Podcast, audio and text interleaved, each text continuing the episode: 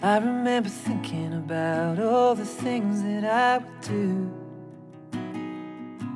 年轻的我们始终还是被选择、被评价的个体。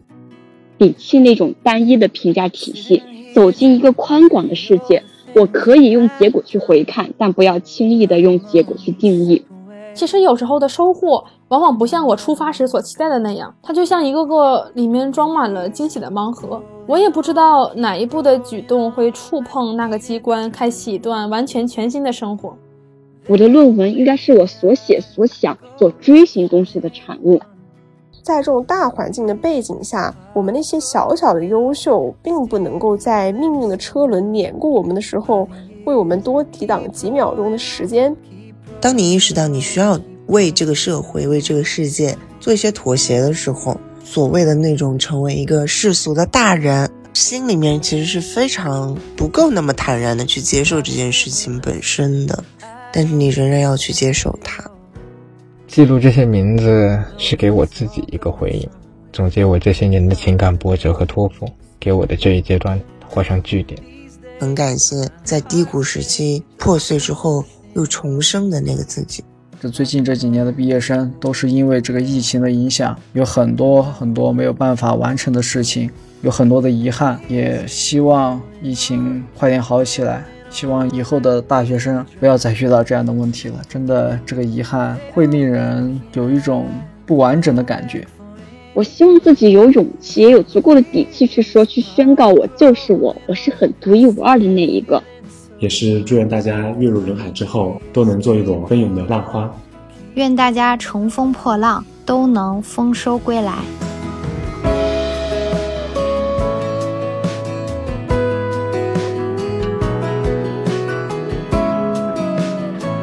嗨，你好，欢迎回到坐标之外，我是正在新疆毕业旅行的 KK。现在你所听到的是一期主题为“我的毕业致谢”的混剪。在这期节目里，我邀请了九位朋友参与主题录制，另外还有两位以歌声的形式给予了这期节目更多温暖旋律。感谢诸位满满用心的参与，以及对我拖沓剪辑的包容。在节目的最后，我放上了一段我的毕业典礼录音，那是一首大合唱。你可能会听到我的大白嗓，但那却是整个毕业季我最想落泪的三分钟。如果这也是你的毕业季，祝你毕业快乐，在未来重重叠叠的不确定中，寻找到自己心仪的生活方式，拥有更多确定的幸福。坐标之外的朋友们好呀，我是蓝牙小土豆，很高兴这次来到坐标之外，很高兴参加 KK 的这一次毕业企划，分享一下我的致谢。说起致谢，我的论文致谢其实是在前几天才刚刚写好的。我其实是个喜欢说大白话的人，但是在这篇致谢里，我写了很有诗意的一句话。不过这句很有诗意的话是我缝合的，缝合的是我们学校的校歌和学校公众号的标题。这句话就是“东湖之滨，珞珈山上，山水一程，三生有幸”。熟悉的朋友肯定已经猜到了，我写的是什么，对吧？东湖是水，珞珈山是山，山水一程，三生有幸的地方就是武汉大学。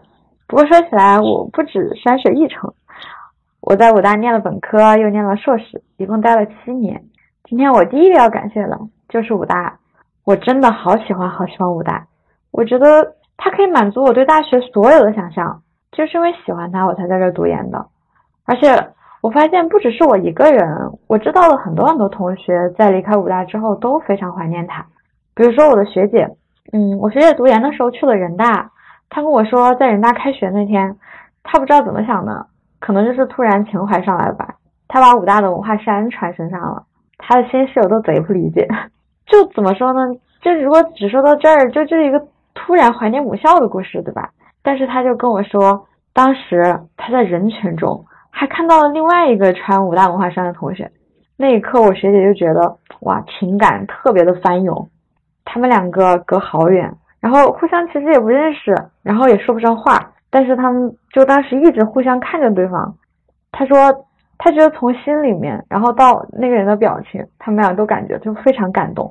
我当时听到的时候 就一个感觉啊，人类的眼睛是真的会说话的。是真的，我发现武大同学都很喜欢武大，至少我觉得我认识的同学都很喜欢。我可以给大家讲几个故事和我觉得很美妙的细节吧，就为什么我和我的同学们都觉得武大很好。我想先讲武大的老师，首先先讲两个大家也许听过的老师的故事，一个是就是发表在一个公众号里面的一篇文章，上面写的是哲学学院的苏德超老师。苏老师在我们学校是一个非常受学生欢迎的老师，他是那种上课思路非常清晰，然后讲的东西特别有干货，然后对学生特别好，而且就是说话很风趣、很幽默的这么一个老师，所以他的课就经常是那种爆满的状态。嗯，有一次就是他在晚上上课的时候，当时他在上面讲课，学生在下面听得很认真，然后就在这个时候，教室突然就停电了。就我不知道大家对停电是样什么样的感觉，反正就是我从小到大，只要在学校，然后突然停电了，我就很开心，因为就可以突然不用上课了，然后我就在黑暗当中摸鱼，然后大家都很快乐。就何况是大学呢，对吧？然后但是这个故事的后半部分的发展就很让人感动，那些同学不仅没有走，而且还去问教学楼的阿姨借了蜡烛，然后他们就点了蜡烛，在烛光里面听苏老师讲课。这个事情就被当时上课的一个同学记录下来，然后写成一篇文章发到公众号里面。这就是第一个故事。第二个故事的话呢，是我从其他同学那里听来的，然后所以其实的话原话什么的我不是很记得，也不是很清楚。但是我因为对这个故事印象很深，所以他的一些大意我是记得很清楚的。他讲的是艺术学院的易栋老师。嗯，这个事情呢发生在三四月份吧。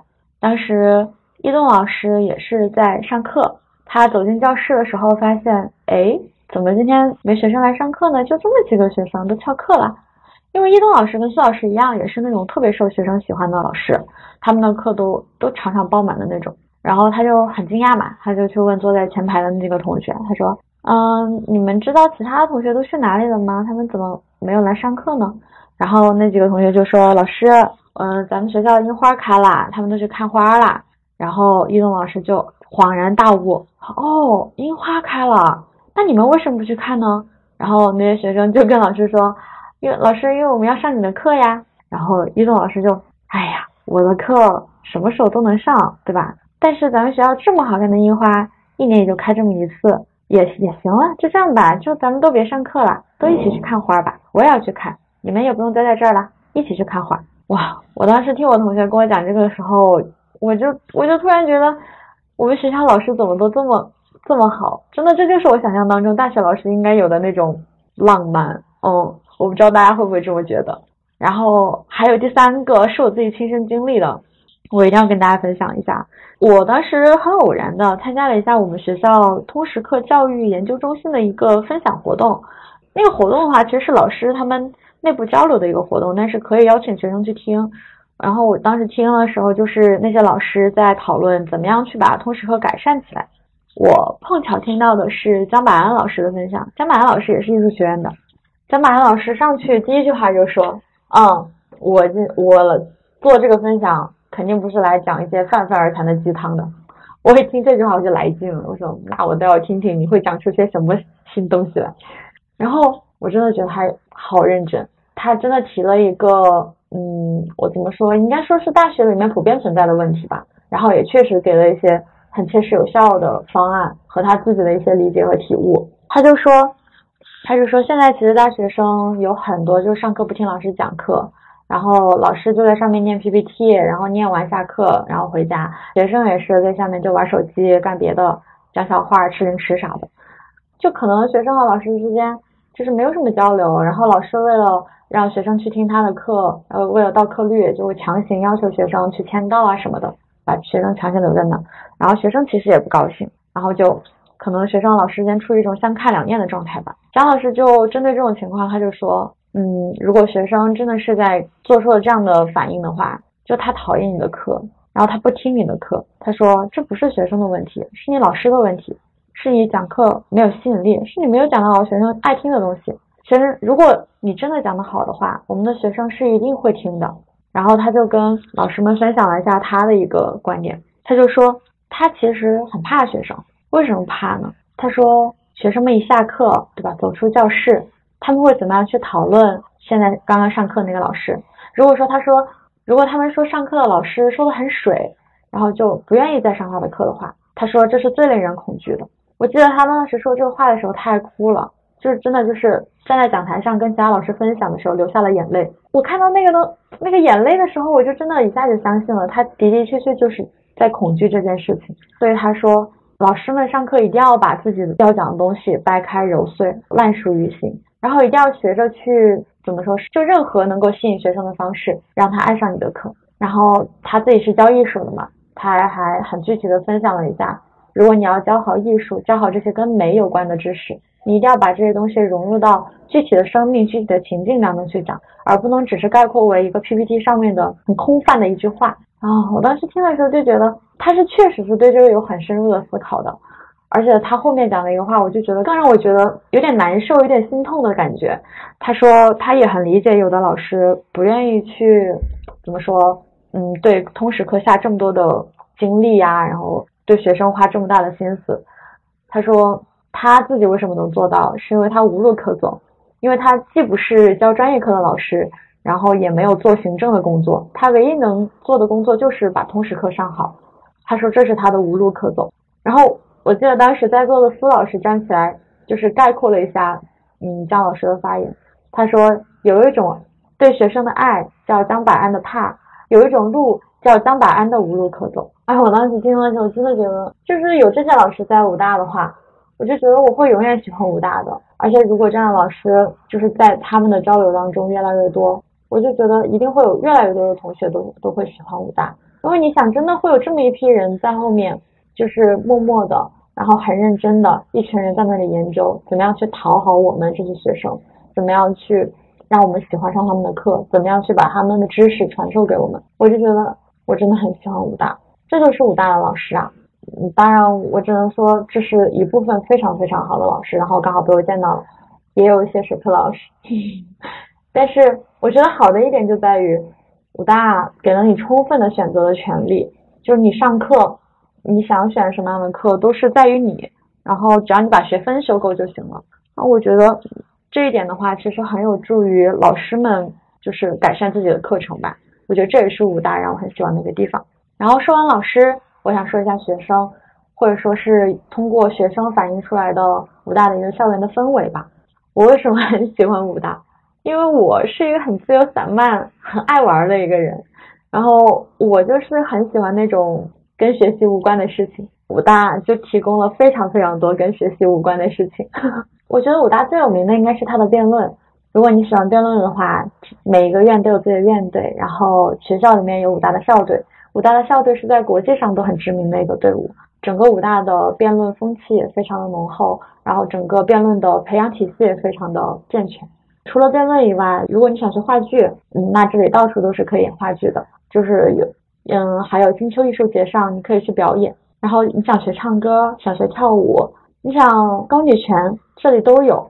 但凡是你能想到的一些爱好，你总能在这里找到一个符合你的社团。学校给了我们很多很多的空间，让你去发展你的你想要做的事情。尤其是我最近的体体悟很深刻的，就是整个校园氛围里面都是这样一种，大家爱干嘛干嘛，很开心的做着自己喜欢做的事情。比如说你在操场上面，你可以碰到那些带着自己的小音箱、小话筒，然后去唱歌的人，然后你也可以碰到那些。就是在打球啊、跑步啊，然后聊天的人，然后有的人就会一团一团的聚在那个操场上面，坐在那里，你就会发现朋友的相聚就是在操场上面形成一种常态。还有在那打麻将的，我觉得还还有一个很特别的是，我们有一个天文协会吧，他们会带着他们超级昂贵的设备，然后来到操场上面架好了之后，邀请过往的同学过去看看月亮，然后问一下同学说：“你现在看到的月亮上有多少个环形坑呀？”他会特别细心的给你解释他所有知道的天体上面的知识。我觉得在这个过程当中，你去学这些天体知识的话，一定会觉得特别有魅力的。还有一个点，我觉得非常让我觉得很温暖的点，就是操场上面会有一些穿玩偶服的人，可能是一些小熊的玩偶服，或者是牛啊，或者是小老虎啊之类的。然后他们就站在操场的旁边，然后你你你如果过去问他你们是做什么的，他就会告诉你说我们提供 free hug。如果你需要一个温暖的怀抱的话，如果你想要抱一下，就是给你一些鼓励的话，我可以给你。就一个很可爱的熊站在你面前，然后跟你说我可以给你一个 free hug 啊，真的，我感觉我感觉我有一百斤的话想要去称赞武大，想要去夸夸武大，想要去感谢武大，但是真的我没有办法说就是在这里面一直说下去。我只能讲最后几个细节，比如说我们还有很好的学生权益组织，我们可以很方便的见到校长。我记得之前网上出现那些就是比如说校园里面性骚扰女生的案件的时候，其他的学校总是让网友痛心疾首，就是扼腕叹息，为什么没有及时的做出一些呃反应，正确的反应。但是我觉得武大是非常斩钉截铁以及快速的处理这样的。事情的都是在保护我们的学生。我们学校里面还有一些特别特别美好和浪漫的事情。我们学校曾经有一只小狐狸，是一只特别喜欢跟狗狗在一起玩的小狐狸。我们学校可能在十几二十年前还有山猪，然后我们的教学楼上面就会刻着那种像象形文字一样的图画，是一头猪的形状，下面写着“小心山猪伤人”。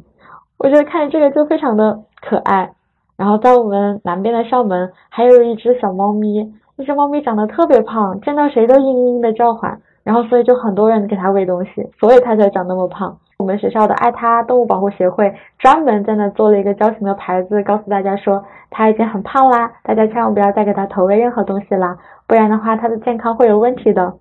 然后但是所有的同学看到它都会非常喜欢它，然后。就会给它摸摸亲亲，你天天都能碰到路过那里的同学抱着它，然后撸撸撸。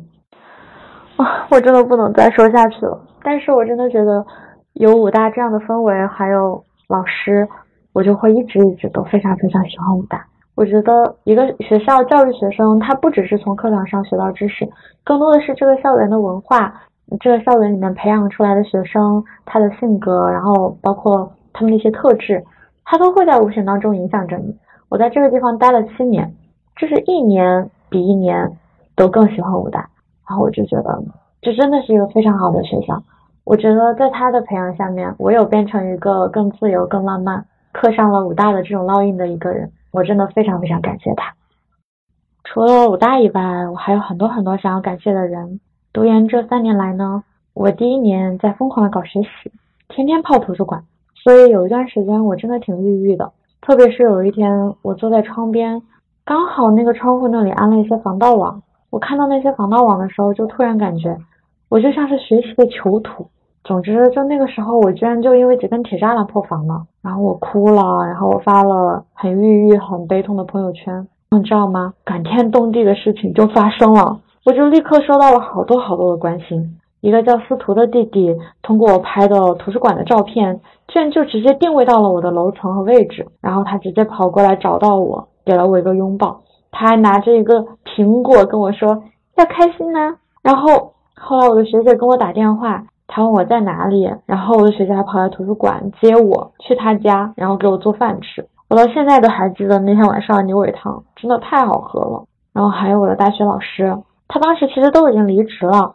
他是给小朋友做素质教育，但是那天他看到我朋友圈，他就邀请我说，明天不学习了怎样？跟我和我的小朋友们一起去爬山吧，记得带上水哦。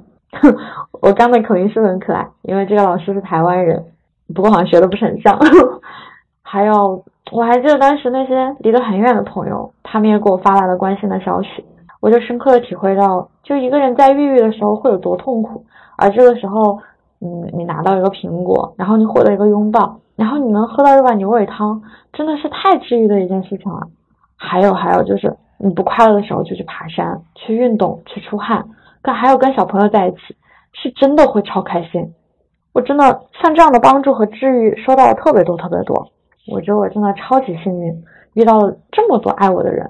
我感觉就是如果没有他们的话，我的研一怎么熬得过来呀？嗯。当然，可能大家会好奇，为什么我研一课业这么重？不是说可以自己安排课程的那种时间吗？这就是我自己安排的。就我是为了研一学完，这是我的学分，然后研二的时候出去实习。说到实习，我实习的时候也遇到了特别特别多很棒的人，包括我现在的一个非常好的朋友。我研二的时候第一段实习，也是我人生的第一段实习，就是说我本科躺的太平了，嗯，所以就我当时在找实习的时候压力超级大，很紧张。一开始是怕找不到，找到了进了面试就压力更大，我又害怕面试不通过。我觉得那段时间焦虑、失眠，整个人无精打采，你不出去玩儿也笑不出来啊。但是真的感恩，还好有 KK，还有我们两个好朋友，而且我还有我的室友，还有其他的朋友。每次我一感觉难受了，我就会条件反射的喊他们聚会。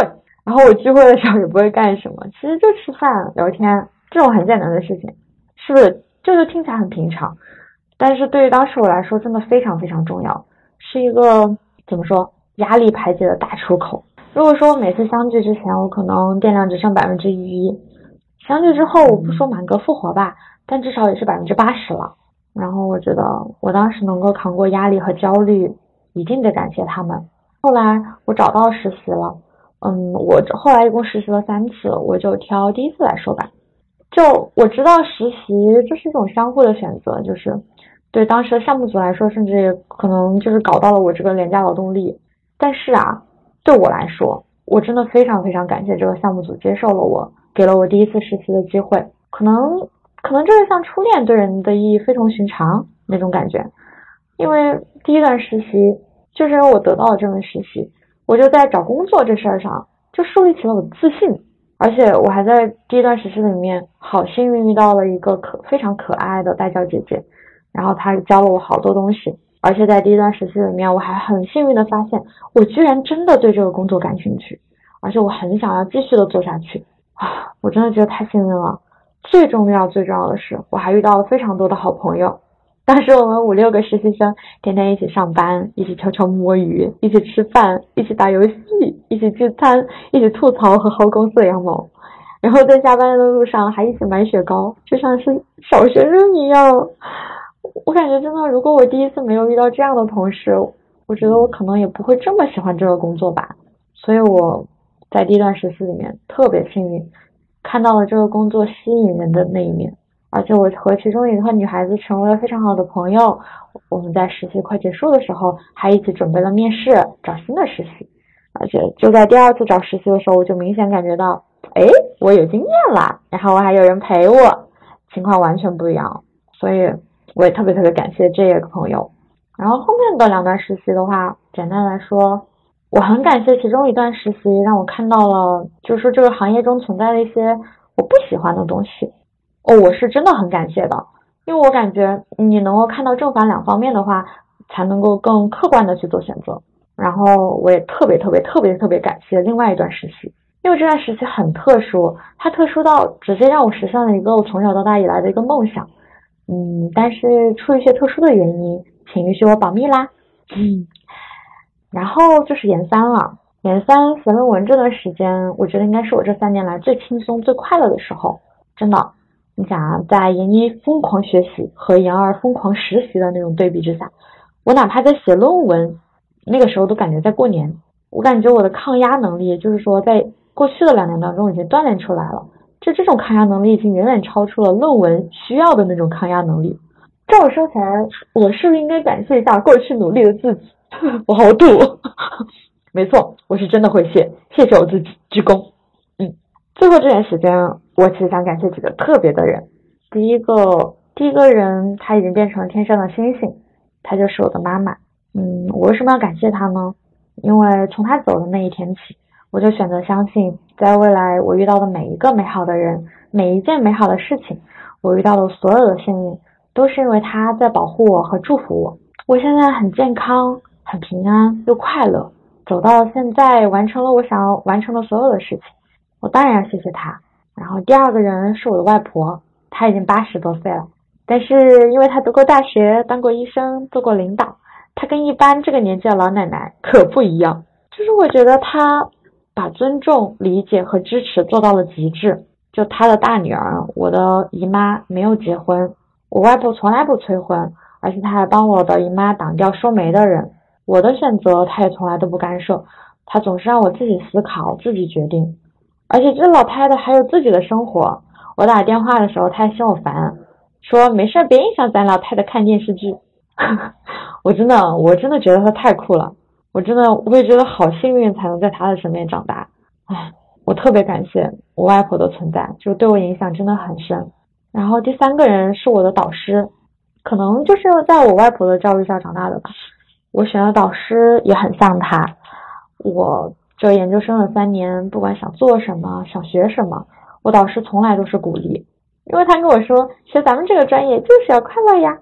他说，他说就是我当时问他，我可能想要去美国去带薪实习，我想去端盘子，我想去什么餐厅里面卖薯条，然后我导师跟我说，可以啊，这个想法也太棒了吧。然后我问他，我说我读不懂书，我说这这玩意儿太难懂了。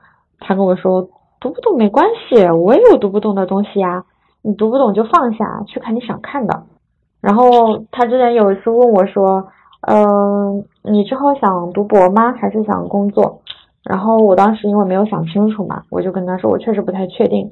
我真的很喜欢我们这个专业，然后想学，然后但是我又。我又不是很确定我能不能继续学下去，我导师就安慰我说：“嗯，想工作就工作，两三年以内你可能就想清楚了，然后到时候再回来我这里读博吧。”哇，我的天，我真的感觉我上辈子是积了德，我可能要去庙里面烧高香还愿，我真的太幸运了，我真的就是想到所有我拥有的这一切，我都觉得我太感谢太感谢他们的存在了。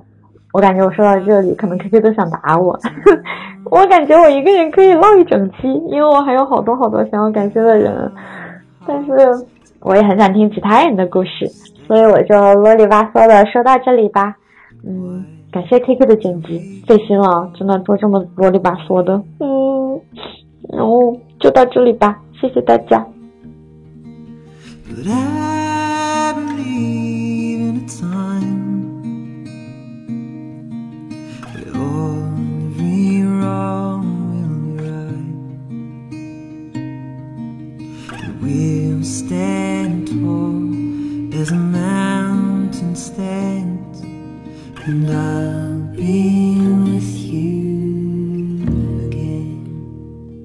Hello，大家好，我叫 Cross 杨，今年二十二岁，我是武汉大学新闻与传播学院的一名本科毕业生，目前已经是正式入职了。下面就给大家讲一下我的致谢的内容。其实我在致谢里有感谢我们学院的平台，也有感谢很多我的朋友和师长。但我其实最想分享的就是，我感谢了我自己，花了一整段的篇幅来阐述这件事情。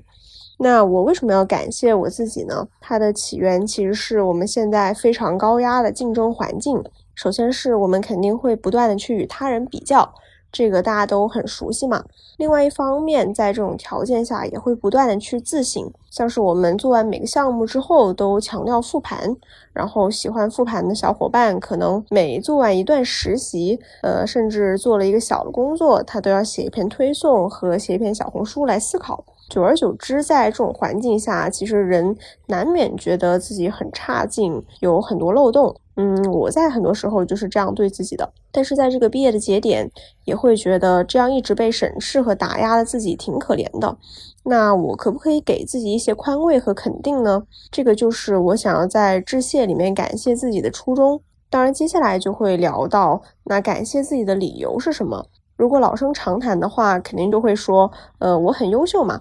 当然呢，确实我还是在这四年中付出了很多，也拿到了很多很棒的结果。但是我想感谢自己，并不是因为我能够从各种维度论证我也很优秀，而是因为在这四年之间，我发现我们优不优秀其实并不是一件很重要的事情。为什么这么说呢？我觉得一方面是因为在这个广阔的世界上，个体的力量始终还是很有限的，像我们的梦想、我们的规划。我们的能力可能能在一些稳态环境中置换为一些结果，但是，一旦环境产生波动，我们只能突然被浪潮淹没。比如说，大二的时候，我就看到很多二零届的学长姐，因为突发的疫情影响了他们的出国计划，蔓延到可能整个几年内的人生计划都遭到了打击。然后，现在今年也是，呃，找工作比较困难嘛。那我们下一届的二三届同学找实习的时候，就会遇到很多波折。在这种大环境的背景下，我们那些小小的优秀，并不能够在命运的车轮碾过我们的时候，为我们多抵挡几秒钟的时间。嗯，这是我觉得一方面自己是否优秀并不那么重要的原因。另外一方面就是。我发现年轻的我们始终还是被选择、被评价的个体。比如说，小到一门课程的打分，其实都是教授给的；然后大到一次求职的面试、一次升学的选择，那都是面试官和招生官会给我们一个最终的结果。我们只能够去依照一些过往的经验，拼凑出那些选择我们的人可能喜欢的一套标准，然后自己去模拟这套标准。但是这个标准也不一定就是他们当下喜欢的，或者说他们又有其他的我们也不得而知的理由，促使他们去放弃我们。像是我自己，其实大学阶段有非常想做成的事情，然后我在几乎所有方面都做到了头部，几乎所有人都认为我会成功，甚至很多人都觉得我的这个理想甚至配不上我的实力。但是最后我就没有什么理由的失败了，而且呢，我为我的想做的这件事情付出了很多的代价，最后因为失败了都没有回收过来，然后呢，我就像一个贷款经营。结果破产了的人，一度真的是让自己陷入了非常尴尬的境地。那综上所述，其实我们是没有办法控制环境的，而且年轻的我们始终都是一些被评价者嘛，所以没法保证自己一定能够获得什么东西。那太执着于结果的话，总有一天就会因为结果不如意而伤害到自己。在这种条件下，我就会觉得。其实我们更多的去享受生活的过程，甚至就沉溺于一些声色犬马的东西，又有何不可呢？那到了这一步，我就很可以感谢自己了，因为我在武大的这几年还是有挺多快乐体验的。一方面呢，就是我比较喜欢吃东西，那真的吃了很多很多的美食；另外一方面呢，我是一个呃生长在比较南部的南方人。那我从小可能我们那个城市的街景就是一些一年四季都非常绿油油、绿的发闷的那种树，但是在武汉一个四季分明的城市，在武大这个美丽的校园里面，春天可以看见洁白的樱花，到了秋天可以看见秋水，然后还有这个枫叶，然后到了冬天呢，如果有缘的话会碰到很大的雪，这些美景其实都给我带来了非常多的惊喜。那这些美食和美景，我也把它们专门的写在我的这个呃毕业论文的致谢里。我就写到，呃，谢谢自己来武大一趟，尝过各色美食，淋过春阴冬雪，触过东湖的柔波和剑湖的秋叶。那么在所有的这些瞬间，我是真的能够感受到生活的意义，感受到生而为人，我很幸福。所以说呢，我就选择了在毕业论文里面感谢我自己。当然，最后也希望自己在离开大学之后，还能够持续的保持这种心态，效忠于我们的生活本身，解锁生活所有的意义和幸福。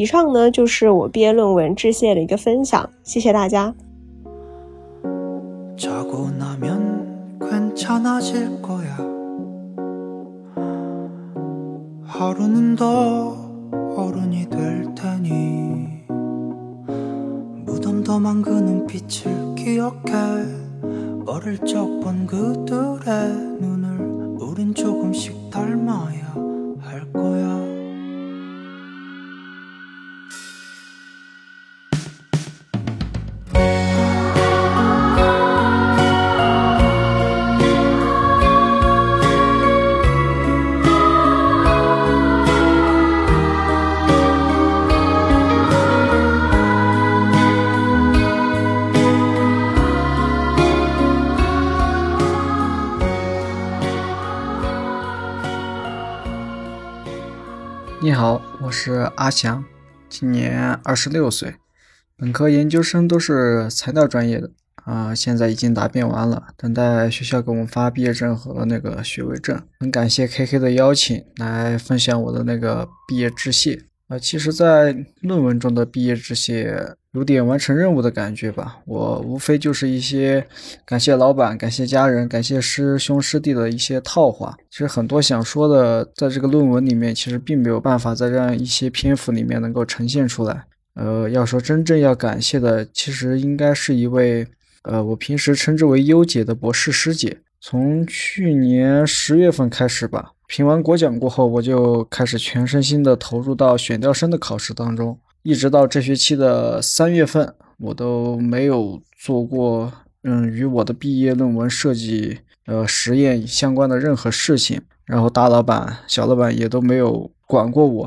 然后他们都是让我先完成那边的事。当时也想的比较比较简单吧，想的比较好。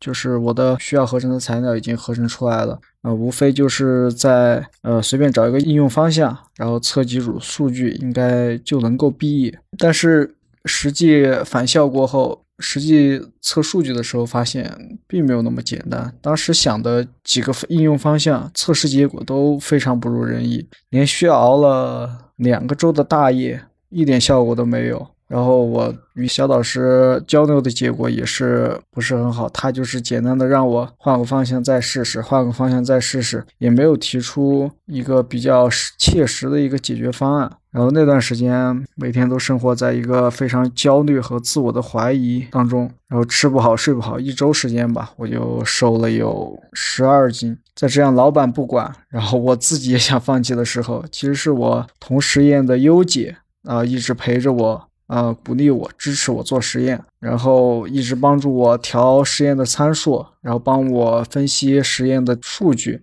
然后还帮我做一些可能我自己完成不了的一些图。可以说，没有他的帮忙，我是不可能完成我最终的论文，更别提后面的什么去推优啊、呃评选啊这些。在毕业的论文里，没有这样的篇幅去允许我表达 对他的感谢。所以借这个机会，也是衷心的向优姐表示感谢。有点遗憾的是，呃，五月二十五号答辩完了过后，当天晚上我们就被通知要离校了。二十七号我也就匆匆离校了，然后没有来得及跟呃组里的师兄师弟还有老师，特别是优姐合张影。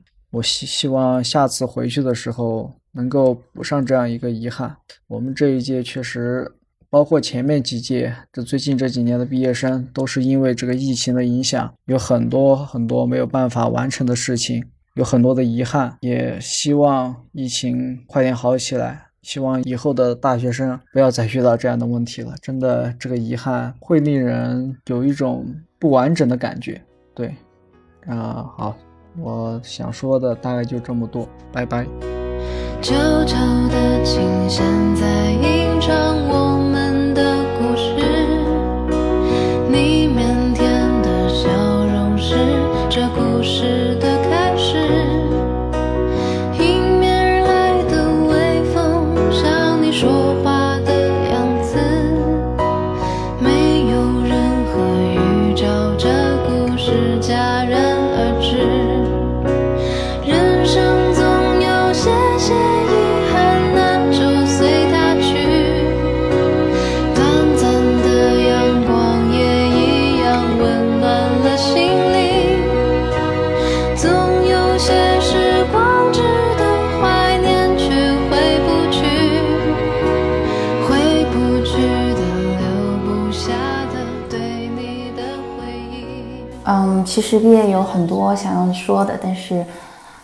觉得好像又说不出来什么，所以我就唱一首歌吧，因为我觉得这首歌非常的能够表达我此刻的心情。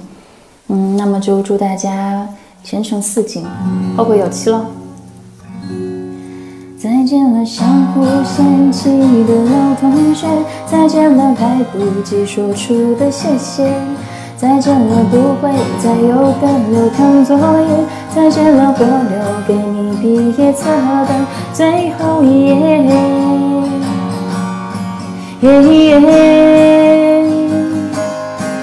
我相信我们还会再见，我相信我会一直想念，我相信我们都会很好，我相信我相信的一切。变成火焰，彼此的脸，茫茫人海相互看见。Hello，我是小田儿，今年二十一岁，是吉林大学信息系统专业的一名即将毕业的大四学生，目前毕业论文处于准备答辩的阶段。我的毕业致谢写于五月初。那时候的我还在因为长春严重的疫情处于封寝状态。当时我想着，等解封了，我必须把致谢里提到的老师和每一位朋友都好好见一见。可是就在写完致谢的第二天晚上十一点半左右，学校发了紧急毕业离校的通知，这就意味着我们二二届毕业生没有正式的班级毕业照，也没有正式的毕业典礼。在那一刻，我真的感觉到什么叫兵荒马乱。其实我真的还有很多想干的事情，想见的人，我根本就不想这么毕业。那我们回归正题，在致谢里我写了什么呢？我主要写了老师、朋友，还有大学里改变我的一些事吧。首先，我特别想感谢的是我的毕业论文指导老师，那这也是从大一就相识，并把我从大一拉扯到大四的一名老师，也是从他身上我发现。一位好的教师是真的能给学生带来非常重要的品质的，例如说他的一些待人接物之道，或者是仪式感，真的在潜移默化的塑造我的整个人格。特别是他的这个仪式感，哇，真的非常满足我这个浪漫主义的需求。而且他特别注重鼓励式教育，每次给我发邮件，除了一些必要的形式之外，还会夸上我两句，无论我写的有多么烂，这让我非常重拾自信心。在第二段呢。我写了我可爱的朋友们，里面包括我非常善良、非常好的室友，我的一些同班同学，还有一些因为比赛、社团或者活动认识的朋友，他们身上都有我非常欣赏的闪光点。现在想来，他们真的是我这一路上最明媚的那抹色彩，他们带给我非常多无与伦比的快乐，可能小到一起去食堂吃一顿饭，大到一起去音乐节，一起去参加比赛。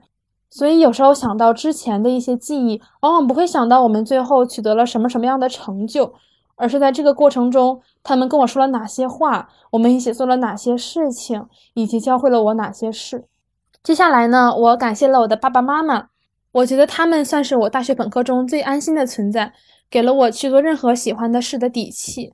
无论是我想去参加音乐节，或者是去参加比赛投递简历。他们总会鼓励我去尝试这些相对于来说对他们来说算是新鲜的事物。其实有时候我是很容易退缩的一个人，但他们往往比我更清楚我喜欢什么和不喜欢什么，所以说我就会有非常强烈的认同感和归属感。在第四段呢，我感谢了音乐，因为也许没有这样东西，我的生活会减少一些快乐吧。不夸张的讲，就是当我听到一首我特别喜欢的音乐的时候，我的心里真的像放烟花一样，就是肾上腺素狂飙的那种感觉。我应该是从大二开始，我接触了一些乐队，听了很多很好听的歌，去参加了很多音乐节，也因为音乐节去学了一些乐器，并通过音乐结识了很多校园外非常好的朋友。这些都是我的宝藏。其实除了感谢的话外，在致谢里我没写到的东西也有很多。就例如我本该成为好朋友，但是却没有成为朋友的人，或者是曾经逃避的一些感情吧，但也算是因祸得福，因为五月初学校发了紧急离校通知嘛，我也逐渐开始和这个世界达成和解。就在我们自己组织拍毕业照的时候，我也被很多不熟悉的同学，然后拉着一起去拍了照，聊了一会儿天儿。到时候我就发现，其实当时我们真的应该花更多的时间去好好了解彼此。也许我们真的能成为很好很好的朋友。除此之外，其实关于大学中的感情，我认为我一直算是逃避的那一方吧。所以有时候我会觉得我辜负了一些人。所以在准备毕业离校的时候呢，我也主动联系了他们，当面纠正了我那些逃避的态度吧，把曾经自己的一些想法较为坦诚的讲了出来。其实当时我就觉得，在我说出那些话的时候。我已经不再对自己的内心感到逃避了，这也算是和大学中可以挽回的遗憾达成了和解吧。在致谢的最后，其实我还写了一点东西，我感谢了我自己。其实，在之前规划的时候，我一直在想，要不要把自己写进去呢？因为我知道我这个人是一个三分钟热度极强的人，什么事情都想去做，都像打了鸡血一样，但是往往都不太精。但是后来我就想通了，就是因为我总有勇气去迈出这第一步。其实到后来我已经收获很多了。这大学四年，其实我算算，我也干了蛮多的事情，比如说志愿者活动，去各个城市旅游，去音乐节，去泡图书馆，或者是去参加各种各样的活动和比赛。其实有时候的收获，往往不像我出发时所期待的那样，它就像一个个里面装满了惊喜的盲盒。我也不知道哪一步的举动会触碰那个机关，开启一段完全全新的生活。我特别喜欢一句话，他说：“人生不是轨道，而是原野。”其实我觉得，我大学四年一直在原野中奔跑，每一个惊喜盲盒的开启，它都会给我很大前进的勇气。从我十八岁进入大学校园开始，我想我走的每一步其实都是难以预知的，也是崭新的，也是热烈的，更是精彩的。当我踏入大学校门的那一刻起，我好像看到了前方的那些光亮。我为了向那片光亮起步，我就一刻不停地向前奔跑。我闭着眼奔跑，跑着跑着再睁眼，才发觉自己已经站在一片光亮中了。最后，我希望我在致谢里提到的每一个人，以及正在收听的大家，都尽力不要给毕业季留下那些明明可以挽回的遗憾，多去尝试，多和这个世界相处，也多去寻找真正的自己。祝大家无论前方奔赴哪一条道路，都可以闪闪发光。要记住哦，人生从来不是轨道，而是一片非常绿油油的原野。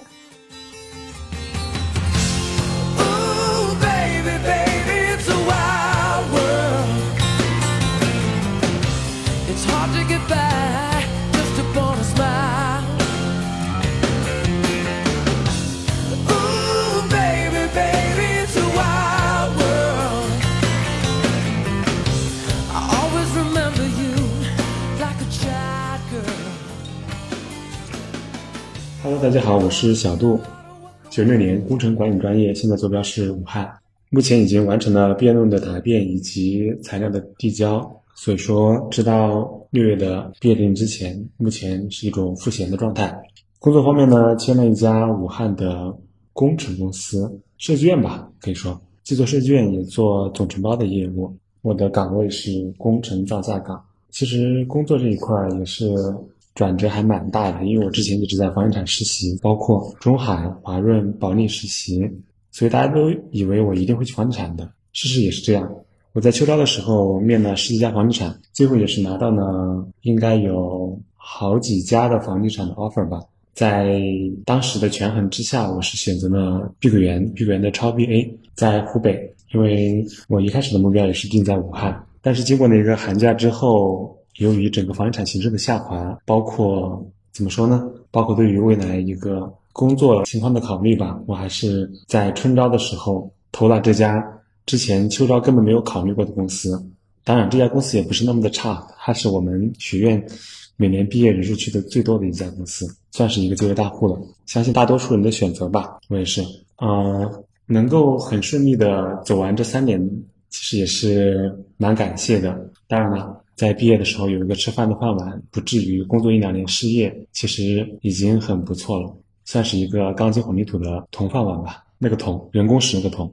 三年其实很快，上一个阶段我还在珞珈山下的东湖旁看日出，这个阶段我已经即将告别瑜伽山下的象牙塔，告别我的学生生涯了。回望这个阶段，其实想感谢的人很多，他们之中包括一路指引我的老师，然后默默支持我的亲人。还有一起打打闹闹、吃吃喝喝的朋友，还有携手心悦的恋人。研究生三年，如果说影响最大的人，那一定是导师。作为我导师的开山弟子，他也是二零一九年才进入我们研究所的，我也是二零一九年进入我们研究所的，算是他的第一届学硕吧。虽然我自己很菜，但是导师三年的放养模式真的很快乐，让我收获了一个非常丰富而充实的研究生涯。怎么说呢？因为导师管的不是那么的严，所以你有时间和精力去做其他的东西，包括去做一些学生工作，包括去参加各种各样的实习，包括平时不用每周提心吊胆的去考虑那些组会的事情。当然了，我也做了一些项目，然后学术方面真的没有什么贡献吧，算是学术混子一个了。特别值得一提的一点就是，我是当初从武大保研过来的，所以我的第一年拿的奖学金是一等奖学金。结果第二年，由于我的整个成绩的大幅下落，拿到了我们班唯一一个三等奖学金，真的是很值得纪念的一点呢。在整个研究生涯中，怎么说呢？当时是数学考得特别差，因为那段时期也就是二零二零年初、二零一九年底，就是疫情开始之前，当时有两门数学考得特别的差，我也没想到会那么的差，我以为不会这么差，但其实最后结果出来非常的差，只差挂科了，还好没有挂科，当然齐天谢地了。啊，这是一点。其次的话，是想感谢一下我的室友们，还有一起玩耍的小伙伴们。从本科到研究生，其实你会发现自己的圈子虽然变小了，但是朋友就变多了。其实，在本科阶段的话，我有参加很多的社团，然后也有参加各种不同的活动，然后认识了很多很多的人。但是呢，其实研究生阶段，就是身边一起玩的一些朋友，才是真正的让你收获到了更多的这种友谊。包括可能会成为这种终身的友谊。然后的话，华科可以选室友这一点，我觉得真的是很棒，因为你可以选到和自己志趣相投的室友。然后也是感谢我的室友们以及关山街烧烤摊的小伙伴们，带着我吃吃喝喝，玩玩乐乐。啊，除此之外呢，还有歌友群的羽毛球小伙伴们。我自己是一个什么球都会一点，但是什么都打得很菜的人，包括篮球啊、羽毛球啊、乒乓球，我其实都会一点，但是打都挺菜的。然后也是由于我的室友，我加入了歌友群的羽毛球小队。然后也是感谢大家不计较我打的菜，然后愿意带我一块玩耍。其实，在跟大家一起经常打羽毛球的过程中，也是锻炼了自己的球技吧。虽然目前还是很菜，但是还算有一点成长。毕竟以后去到公司之后，还是可以继续打羽毛球。那么毕业在即，其实想说的是。这一路感谢有你们。然后在毕业论文的致谢里面，我也写到了：从珞珈山到雨家山，虽然一衣带水，隔湖相望，但是各有特色，别具风味。道阻且长，行则将至，不忘初心，方得始终。那么下一个阶段，也是祝愿大家跃入人海之后，都能做一朵奔涌的浪花。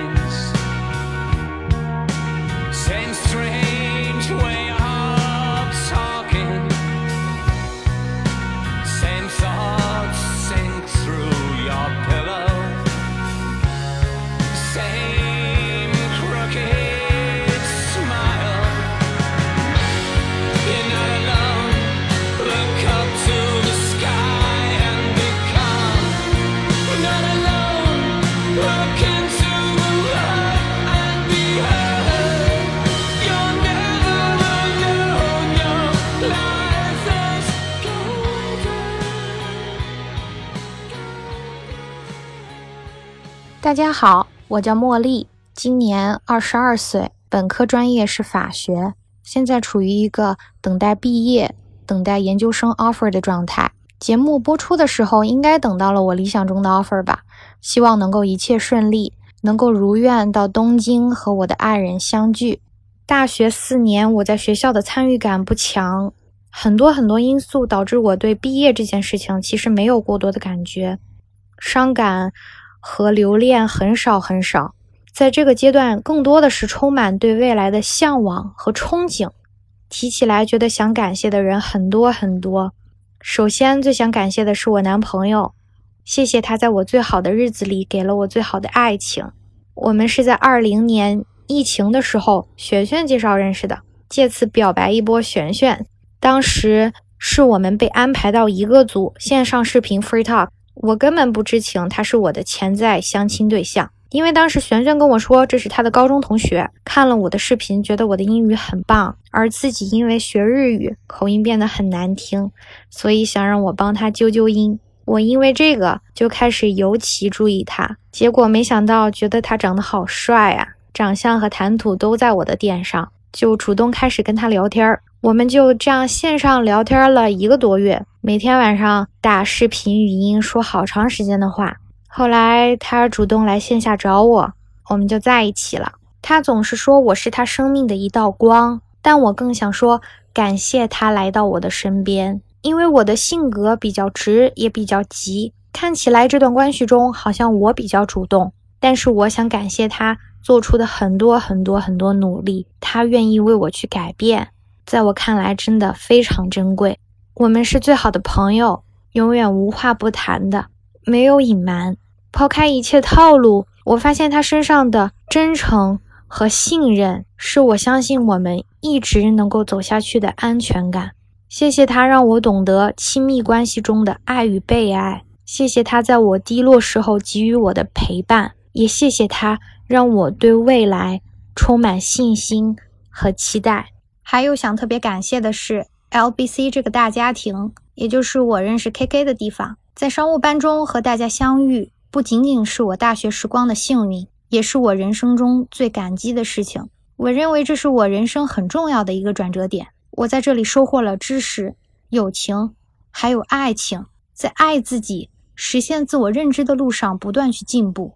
独立之精神、自由之思想，这些都是我在生活的细节中不断深刻意识到的。我还学到了要对生活充满热情，珍惜身边的人。想跟大家分享一件幸福的事情。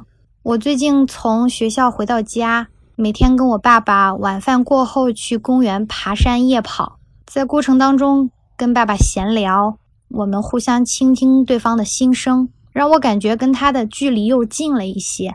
之所以特别珍惜这样的时光，是我爸爸因为原生家庭的原因不太善于表达爱意，待人接物也特别直来直去，脾气有点暴躁。导致我从小到大可能对与他交流这件事情本身存在许多悲观预期，会有意避免与他的单独相处。但是这次回家以后，我鼓起勇气迈出了第一步，邀请他跟我一起夜跑，让他护送我。很高兴的是，一向不爱运动的爸爸，在妈妈唠叨下也不愿意运动的爸爸，也开始享受运动和坚持的快乐。在交流的过程中，我对爸爸不一样的观点也不会强迫认同，我也在慢慢实践学到的道理。之后两年在外读书没办法回家的话，一定会珍藏这段时间与父母共同度过的时光。也希望大家努力迈出那一步，迈出很多一小步，会觉得大不一样。最后想给大家送上一段《丰收渔歌》，是我最喜欢的影子部分。我小时候学琴。听到这首曲子，总是感觉很心安。愿大家乘风破浪，都能丰收归来。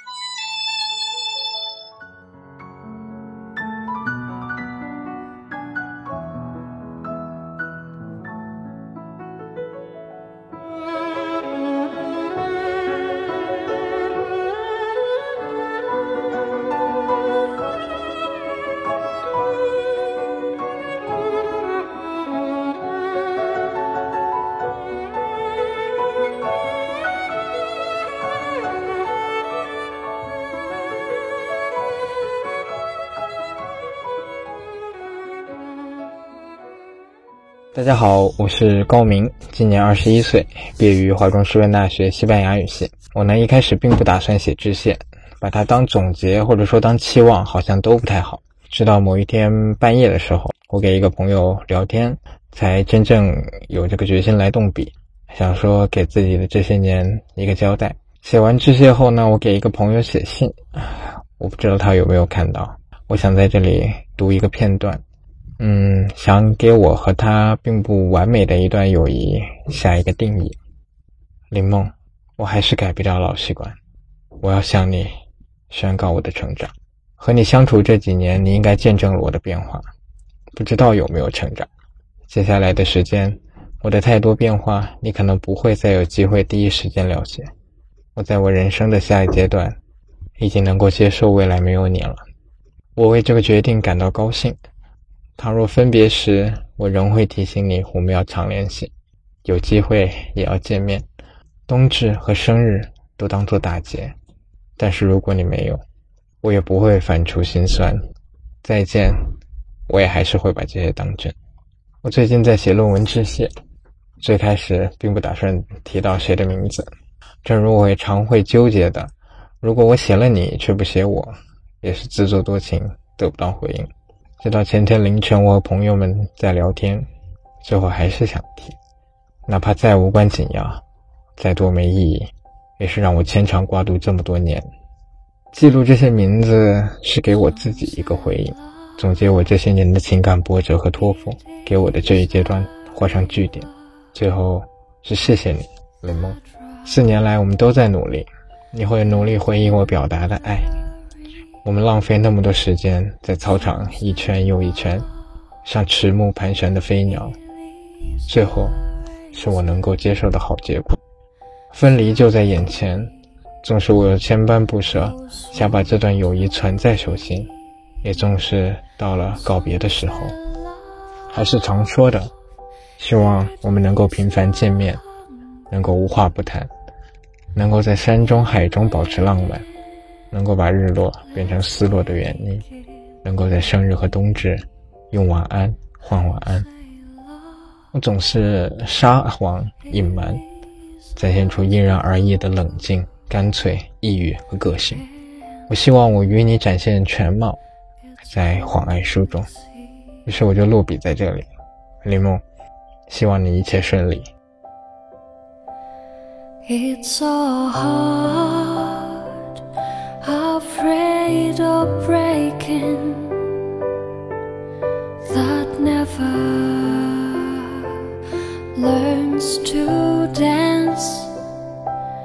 It's a dream, afraid of waking that never takes that chance.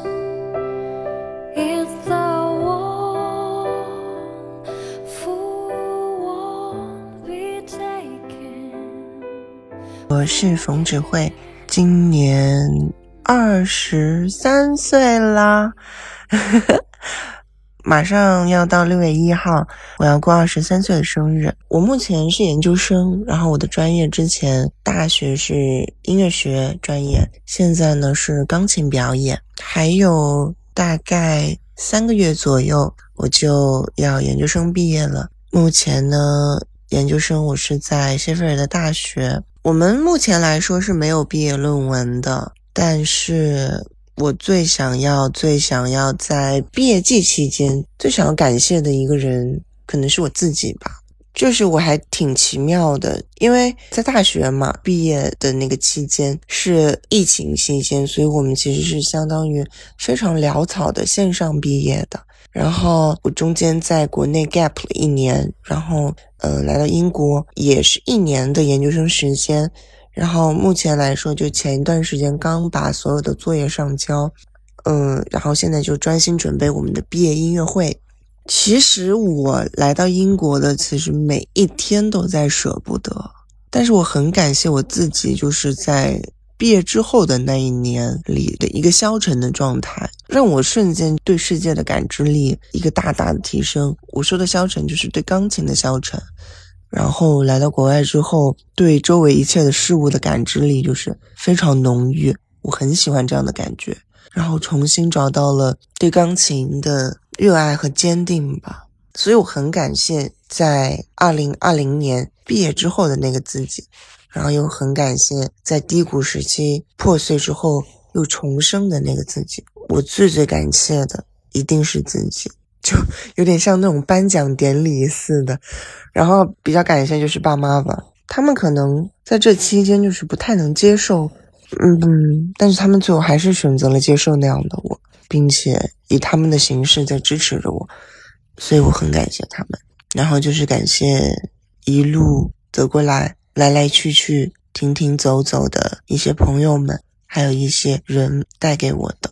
其实说到毕业，嗯，很多人脑袋里面浮现出来的词语可能是离别，又是一个新的开始，或者是一个身份的转变。因为我自己是经历过一次毕业的，其实对我来说，呃，对我的那个冲击力还是挺大的。中间就是也有去工作过的经历。其实有一部分是不能接受的，你可能会受到就是一部分的对自己的能力的一一些重创，或者是对自己能力的一些怀疑。你感觉做一些事情其实不那么像以前一样意气风发，那么容易了，就是对自己一个自信心的一个崩塌吧。但是我很幸运的是，嗯，在一年之后又重新就是踏入了校园，但是我。以一个新的身份再次踏入校园的时候，我觉得，嗯，就像我前面之前说的，我觉得我身边发生的一切，我每一刻感知到的一切，我都在舍不得。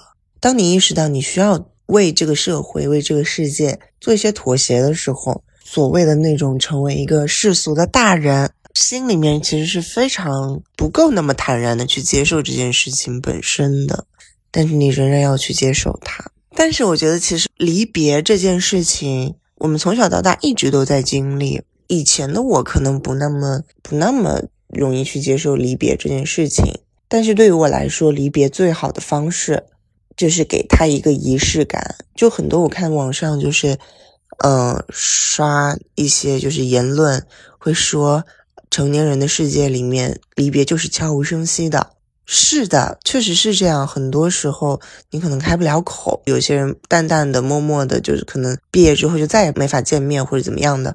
但是我觉得对我来说，我现在始终想要保持一份那种，至少对于我在意的人，我想要跟他有一场有仪式感的道别，因为好好告别才会更好的相遇，才会有一个记忆点在你的记忆里。我当时跟这个人好好说了再见。但是我再要想到见到他，我们再好好的再重新见到彼此的那一刻，我觉得会满眼都是光，也很想跟自己或者跟大家说，如果毕业了之后，在毕业之前还没有毕业的一些人们，有身边很在意的人，不管是 crush 或者是身边的朋友也好，嗯，大胆的，就是有勇气的去好好告别。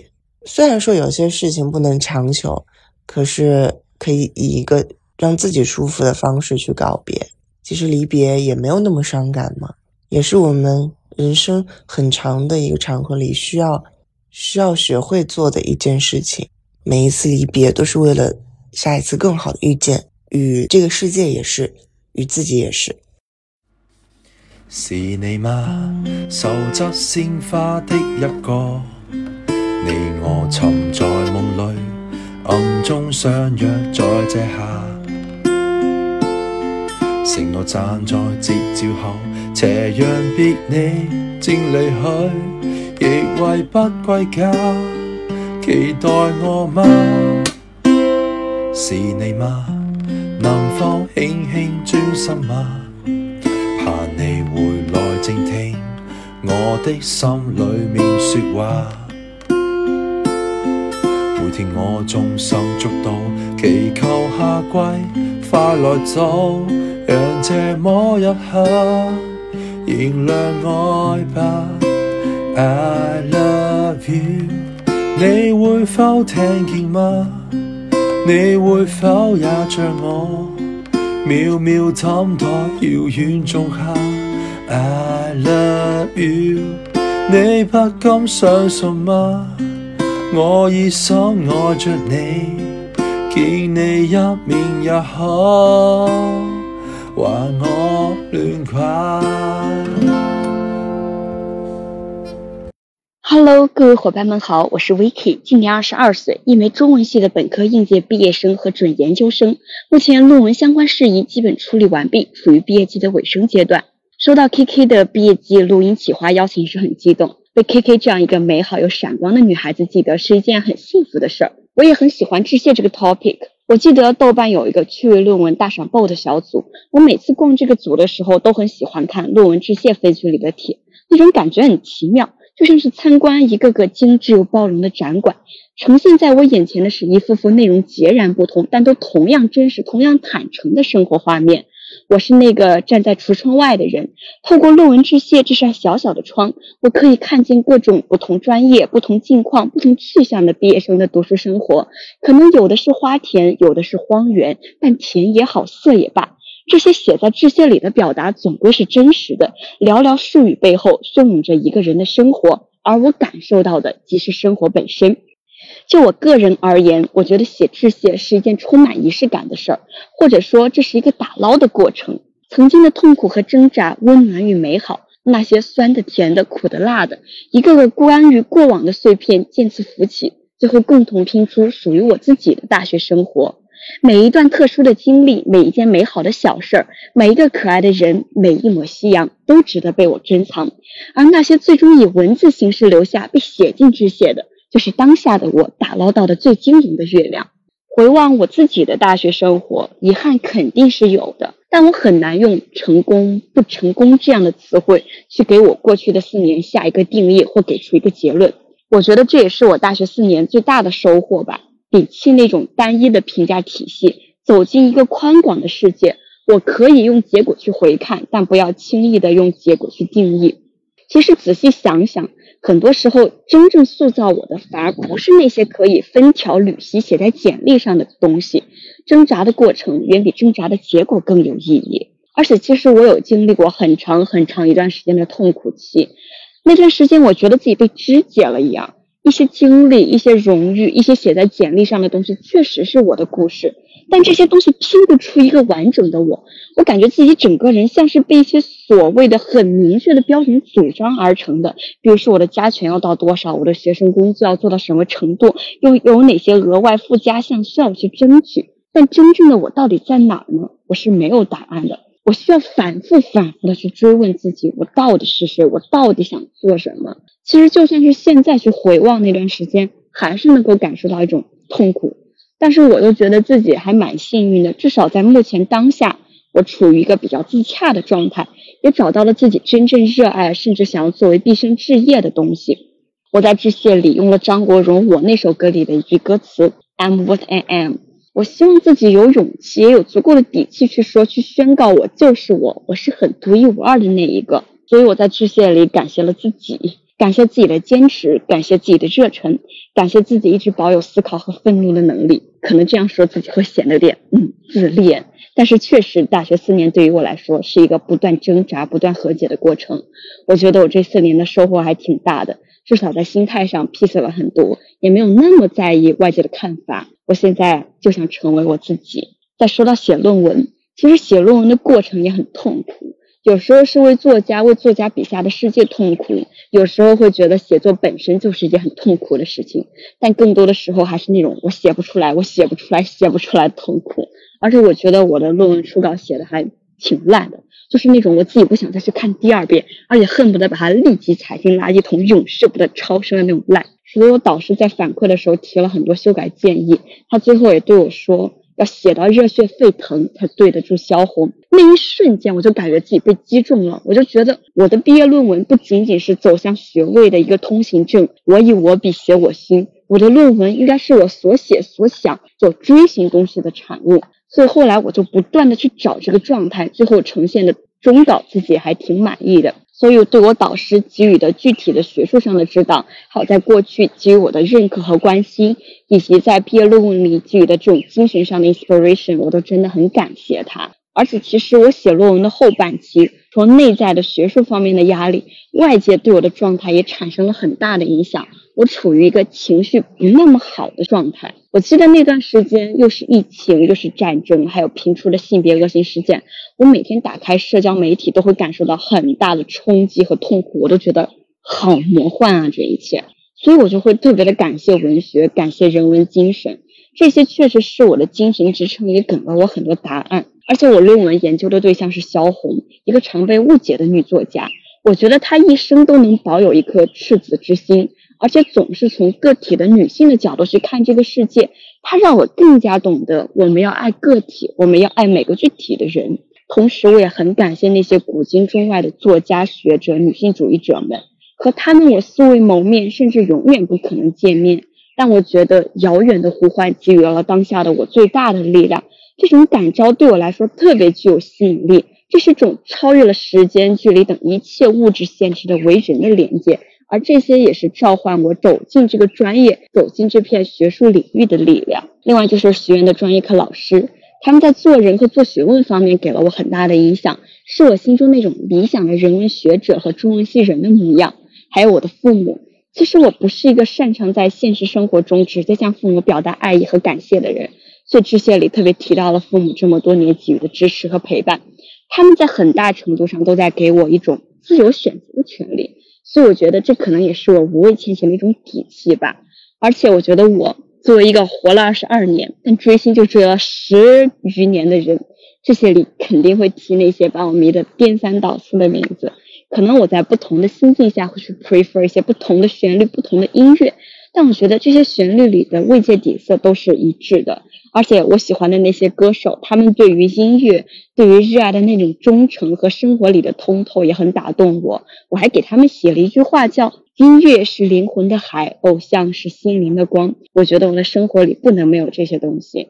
当然，我还特别感谢在大学里遇见的每一个可爱的人，这种现世的温度和陪伴对我来说很重要。我有时候会觉得，致谢就是一片星空，那些星星点点的美好斑斓着我的大学生活。只不过现在，我把当下的心境下至于我最闪光的那几刻化为了文字。白居易也写过嘛。我有所感事，皆在深深长。我觉得致谢也是这样的，还有很多被装进大学的致谢、生活的致谢，却没有机会写成论文致谢的东西，但他们都被我记在了心底。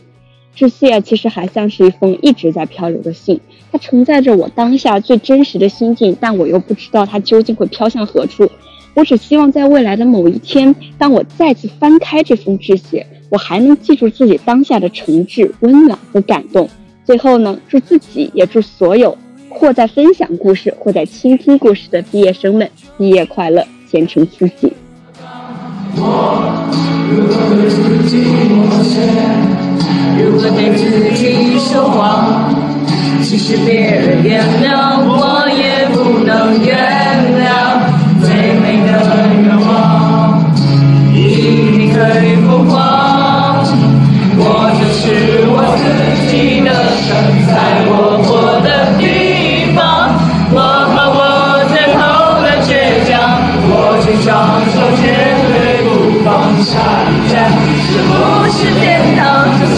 算